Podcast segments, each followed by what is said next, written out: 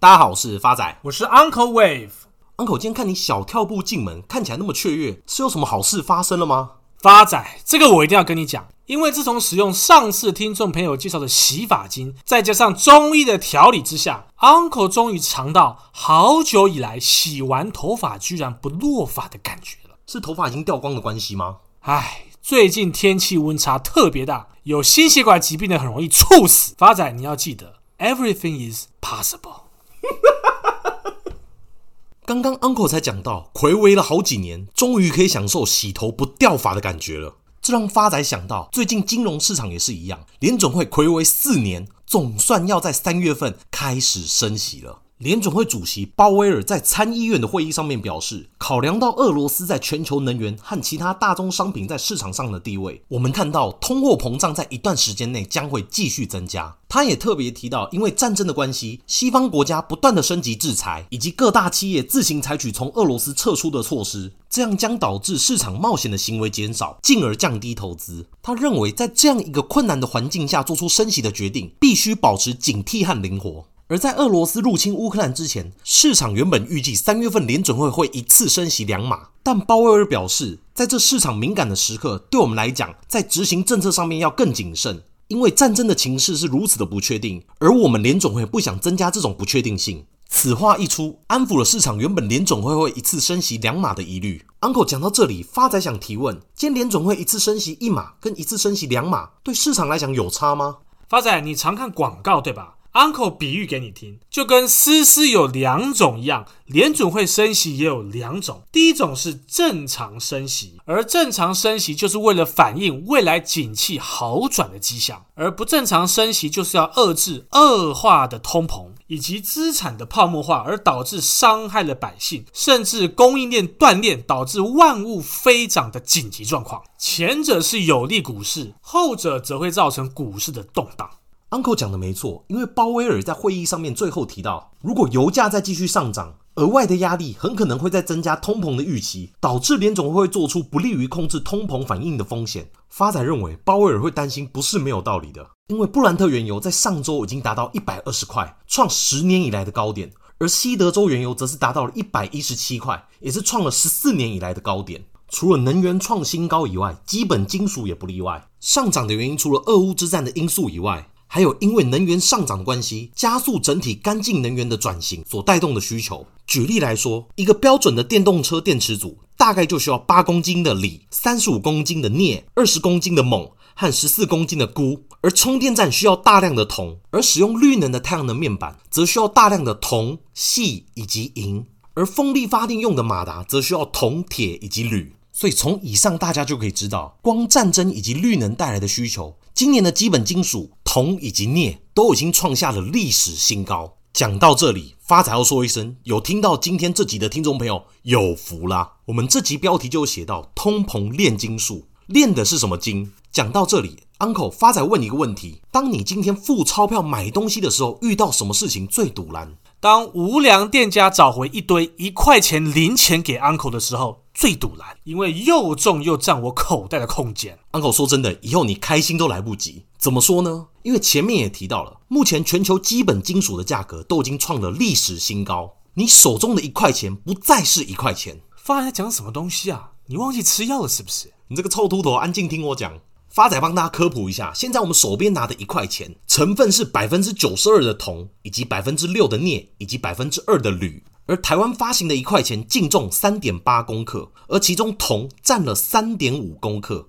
以目前国际铜期货的报价，一磅的铜大概是四点八三美金，折合台币大约是一百三十五点三块，而一磅约莫大概四百五十三点六公克。所以发仔帮大家算好了，台湾的一块钱有三点五克的铜。等于价值一点零五块新台币，其中发仔都还没有把镍跟铝的价格都算进去。等于说你现在手边拿的一块钱，它的价值是一点零五元以上，投报率至少五个 percent 以上的投资，稳赚不赔，要去哪里找？而目前根据央行统计，三月份的硬币总量大概是一千两百六十六亿。发仔抓个十分之一，假如今天一百二十六亿的一块钱，我光把它换成铜去卖。扣掉成本，至少净赚六点三亿以上。而今年的铜价，高盛看至少还有一成以上的成长空间。如果真的按照高盛的说法，未来的一块钱价值至少一点一五块以上。那 Uncle 现在立刻去全台北市便当店收集一块钱去熔掉，发展会有什么问题吗？Uncle，你放心好了，我一定第一个举报你，因为毁损国币，最高可处一年以上七年以下有期徒刑。发现你真有够贴心呢。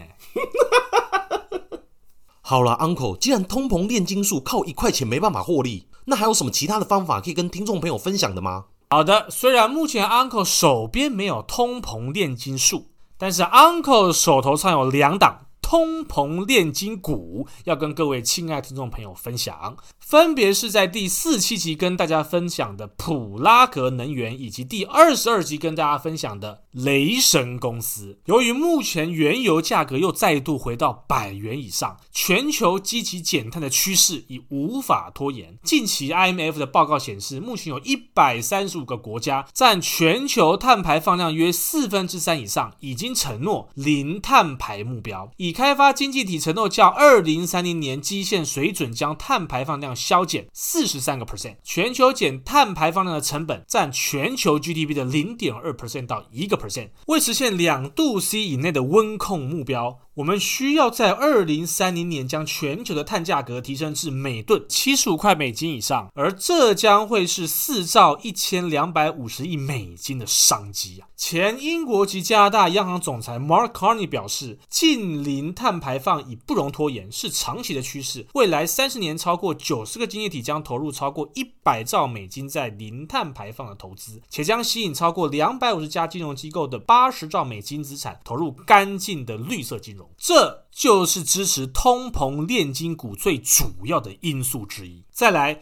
普拉格在三月一号公布了二零二一年第四季度及全年财务业绩，第四季营收为一点六二亿美金，去年同期亏损为三点一亿美金，首度由亏转而二零二一年全年营收为五点零二亿美金。展望未来，普拉格能源重申，二零二二年营收预计为九点二五亿美金，同比增长八十个 percent。该公司还表示，这将使得二零二五年目标得到实现，总营收高达三十亿美金。再者，普拉格能源于二月十七号公布，该公司以一点六亿美金收购解决方案提供商及设备供应商 Julie Processing，并宣布与其他公司共同协议并开发氢液化工厂。最后一个面向是筹码面。晨星公司的数据显示，二零二零年期间，符合环境社会公司治理的 ESG 原则专门基金的新增基金规模达到创纪录的五百一十一亿美金，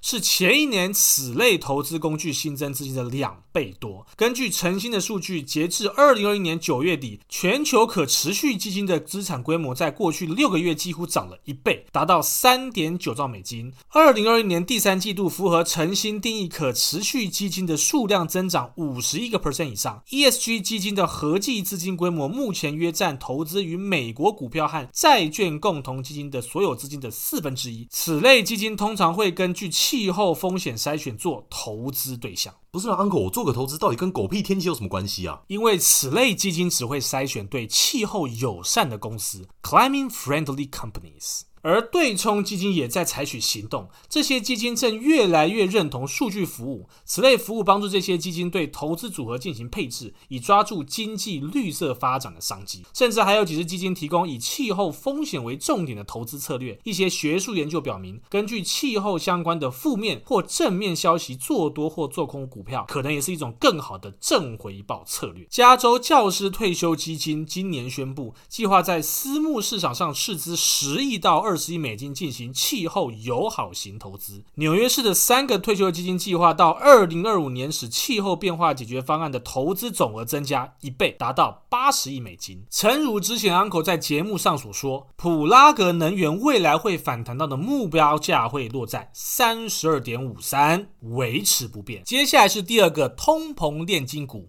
雷神公司。不是啊，Uncle，一个国防概念股跟通膨到底有什么关系啊？发仔讲到你懂，俄罗斯都停战了。依 Uncle 过去的经验，国防概念股不会因为景气循环而波动。再者，这一次的通膨也因为是俄乌大战而引起。而战争正是对国防概念股的一个大力多。俄军二月二十四号入侵乌克兰以后。美国日前首度同意直接运送刺针飞弹到乌克兰，德国也宣布要给乌克兰提供五百枚刺针飞弹及其他武器和补给品。此外，瑞典二十七日也宣布将打破一项不输送武器到战乱中国家的惯例，输送反战车发射器等军事装备到乌克兰。而使用红外线导演的刺针飞弹，射程可达四点八公里，速度达二点二马赫。哇，Uncle 比骑 U-Bike 的速度还快！发仔，你再继续讲这种没营养的话，我真的不想录了。而这些速度比 Uncle 还快的飞弹，正是由雷神公司开发生产。一九八一年服役至今，击落超过两百七十架飞机跟直升机。近期，美国空军授予雷神科技公司一份二十亿美金的开发合约，将研发新一代的空射型核子巡弋飞弹。这项研发案，根据 Uncle 在美国国防部的友人告知，预计将于二零二七年二月。开发完成，届时通过测评后就开始量产，担任新一代的战略核主武器。最后，雷神公司的股价假如有回落到九十块以下的话，就是非常好的买点。那它未来会到的目标价会落在一百零九元。最后是回复听众朋友时间，第一位是老朋友 Sigurus，最近的股市跟寒流一样无情的袭来，杀到血流成河，砍掉后又不回头的反弹。之前提到的抗波动标的真的很有感。检视手中的股票，担心很多都抱不住，想请教下 Uncle，六二八八连家中长线目标价依旧不变吗？亲爱的老朋友 Sigurus，目前联家的股价位阶仍旧位在月线斜二坡的轨迹之中，因此之前估的目标价七十七元维持不变。下位是老朋友 Happily Family，两位好。近期台股修正，已经降低手边的持股。感谢 Uncle 介绍的高殖利率防御标的。之前有听 Uncle 提到，升息一律是长线看多，因此投资人不必担心。所以想请教一下 Uncle，长线大概是要等多久才是合理？以及今年的第一季会是股市的高点吗？另外，对于国际市场，今年全球成长和去年有什么比较大的差异？哪一个区域的展望会比较好？Uncle 会建议大家投资债市吗？亲爱的老朋友 Happily Family，关于您第一个问题，长线。大概是要等多久才合理？是这样子的，以过去经验来看，升息循环维持多久，长线就会走多久。而今年第一季绝对不会是股票市场的高点，之后一定还会陆续创历史新高，一直到 Uncle 讲的目标价为止。第二个问题，今年和去年的差异，去年是资金行情，今年是景气行情，而景气行情最大的差异就是。景气行情更依赖公司的基本面，因此选股更为重要。至于债市投资，在升息循环的前提之下，Uncle 比较不建议参与。下位是老朋友陈小军的留言：发仔 Uncle 你们好，感谢 Uncle 回应免费的平台搜寻资料，获益良多。金刚侠，因为有认真做功课，所以投资同开有获利，实在不得不说 Uncle 好功夫啊。而发仔在俄乌战争的分析，果然是当过历史小老师的行阿奶。想请问一下，Uncle，一百零二集台塑有邪恶波，那福茂以及福茂科是否也可以当做相关的投资？感谢两位主持人热情制作节目。亲爱的陈小军同学，基本上 Uncle 推荐的高殖利率股票都是该产业的龙头，比如说 XOM 是全球石油龙头，而台塑是台湾塑化产业的龙头。既然是以长期持有存股为目标，当然是以龙头股为主喽。下一位是新朋友粉红柠檬的留言，关注发仔跟 Uncle 好几个月，一开始不太习惯发仔很干的笑声，后来仔细听才发现是节目中每一个环节的安排。感谢你们做节目和做股票一样用心。想请问一下 Uncle，合基这档股票是否能续抱？在想是否要停损，把机会让给更好的股票？还是短期内有机会看到它反弹。Uncle 在此先感谢新朋友粉红柠檬的留言。至于您的问题，合基只要守十二点一不破，那么它的反弹目标价会落在十五点零五元。但假如十二点一跌破，也请您及早做调整。最后一位是老朋友 Chen Chia 的留言，想请问一下 Uncle，电动车布局以哪一种优先比较好？是电动车本身，还是充电桩，还是系统平台为主？亲爱的老朋友圈气啊，诚如 Uncle 之前说过的，股票投资就是要投资该产业的龙头，因此 EV 界的龙头就是鼎鼎大名的 Tesla。而 Uncle 之前跟各位亲爱的听众朋友分享的 Tesla 目标价一一七五一定会到，也在此给您做个参考。以上为本集听众朋友的回复，其他听众朋友下集 Uncle 也会一一再回复给您。谢谢大家，我是发仔，我是 Uncle Wave，我们下次见。